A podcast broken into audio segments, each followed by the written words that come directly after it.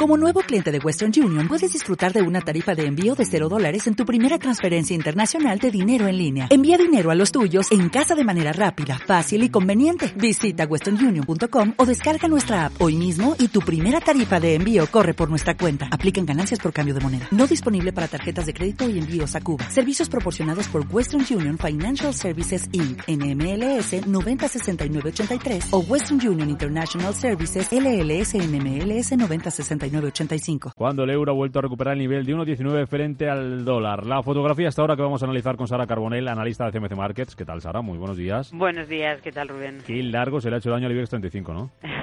sí, muy largo y luego qué pena, sobre todo esta última parte, ¿no? Porque realmente eh, desde un punto de vista económico estamos en un momento buenísimo, desde un punto de vista de compañías hay muchas que pertenecen al IBEX que, que tienen mucho potencial y que lo están haciendo muy bien, pero yo creo que se ha empañado todo un poco por el tema de, Cataluña y, y, bueno, al final hay una indefinición, bueno, más que indefinición, eh, se están deshaciendo posiciones.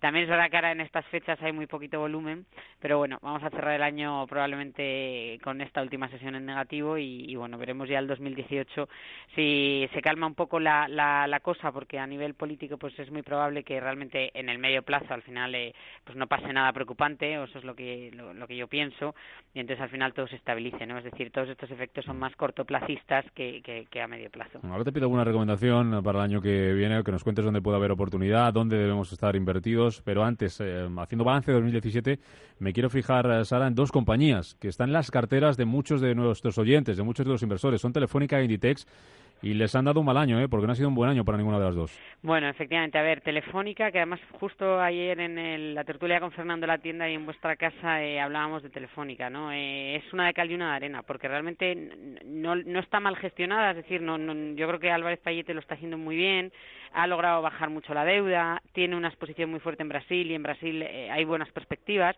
pero es cierto que por otro lado en Telefónica, eh, pues eh, ahora mismo ya ese monopolio mm, va a desaparecer, tiene una competencia tremenda en, en España, pues, pues de Orange, Vodafone, más móvil, es decir, en España va a perder cuota de mercado muy seguramente el año que viene. esto ya está ocurriendo ahora, mm, todas estas compañías ya están desplegando fibra, sobre todo pues en zonas del norte y demás y al final eso le va a afectar bastante, ¿no? Porque al final es, es eh, el propio país donde donde opera, donde donde realmente creo que va a perder más más mercado, ¿no? Sin embargo, lo que sí la puede salvar es si finalmente se lleva a cabo la venta de O2, que ahora ya eh, quiere hacerlo al 100%, ¿no? Esto está pendiente de valoración, pero bueno, si al final realiza la, la venta, pues eh, se podrá valorar en unos 11.000 millones, con lo cual reduciría pues una cuarta parte de la deuda, ¿no? Con lo cual, bueno, en Telefónica es complicado de, de, hacer una visión porque yo creo que depende un poco de la prudencia del inversor o del riesgo, ¿no? Es decir, hay una de cal y una de arena, ¿no? El, resumen es, está bien gestionada, mmm, creo que en el medio plazo tiene potencial y que está infravalorada ahora mismo, es decir, que su precio objetivo puede estar por encima. De hecho, hay muchas casas de análisis que se lo dan por encima de nueve, casi diez.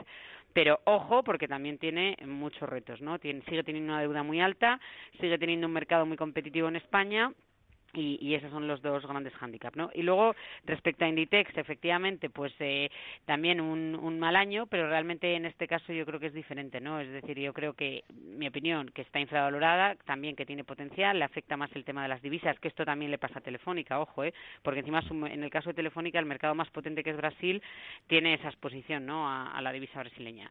En el caso de Inditex, eh, realmente ha hecho desde, desde mayo una caída brutal, pero realmente eh, yo creo que en el 2018 bueno pues, pues habría posibilidades de que, de que haya potencial no es decir una compañía muy potente y que realmente pues lo mismo es está bien gestionada. Ojo porque Inditex es verdad que tiene que cumplir con unos objetivos de beneficio muy altos porque tiene un PER eh, pues altito. Es decir por PER estaría cara no está por encima de la de la mediana del sector y en ese sentido para que mm, esto compense es decir para que para que esto tenga sentido pues los beneficios tendrán que ser bastante altos cuando veamos los beneficios globales del 2017 y brevemente para año que viene, Sara, ¿dónde tenemos que estar invertidos? Eh, bueno, nosotros no hacemos recomendaciones y eso depende del riesgo, de, del perfil de riesgo de cada inversor, ¿no? Yo, yo primero lo que recomiendo siempre es controlemos el riesgo, pongamos órdenes stop y diversifiquemos. Estamos todo el día hablando de renta variable española, solo pensamos en acciones españolas y hay eh, muchísimos activos que nos pueden dar esa diversificación, ¿no? Si pienso, por ejemplo, en operativa con CFDs, podemos acceder al crudo y el crudo todavía le va a quedar recorrido por lo menos en el primer semestre de año. Eh, tenemos otro, otras materias primas, en fin, tenemos eh, renta fija quizá para ponernos a la baja, porque creo que el hándicap del 2018 va a ser la deuda. Esperemos que no explote la burbuja y, y no se complique la situación, porque eso es un hándicap que yo veo en el 2018. Y respecto a compañías, pues las relacionadas con el crudo, entretenimiento, infraestructuras, consumo. Bueno, yo creo que con estas pautas eh, hay bastantes pistas para el 2018. Pues estaremos muy atentos. Feliz año 2018. Sara Carbolena, analista de CMC Markets. Que Igualmente. vaya muy bien. Muchísimas gracias igual a vosotros.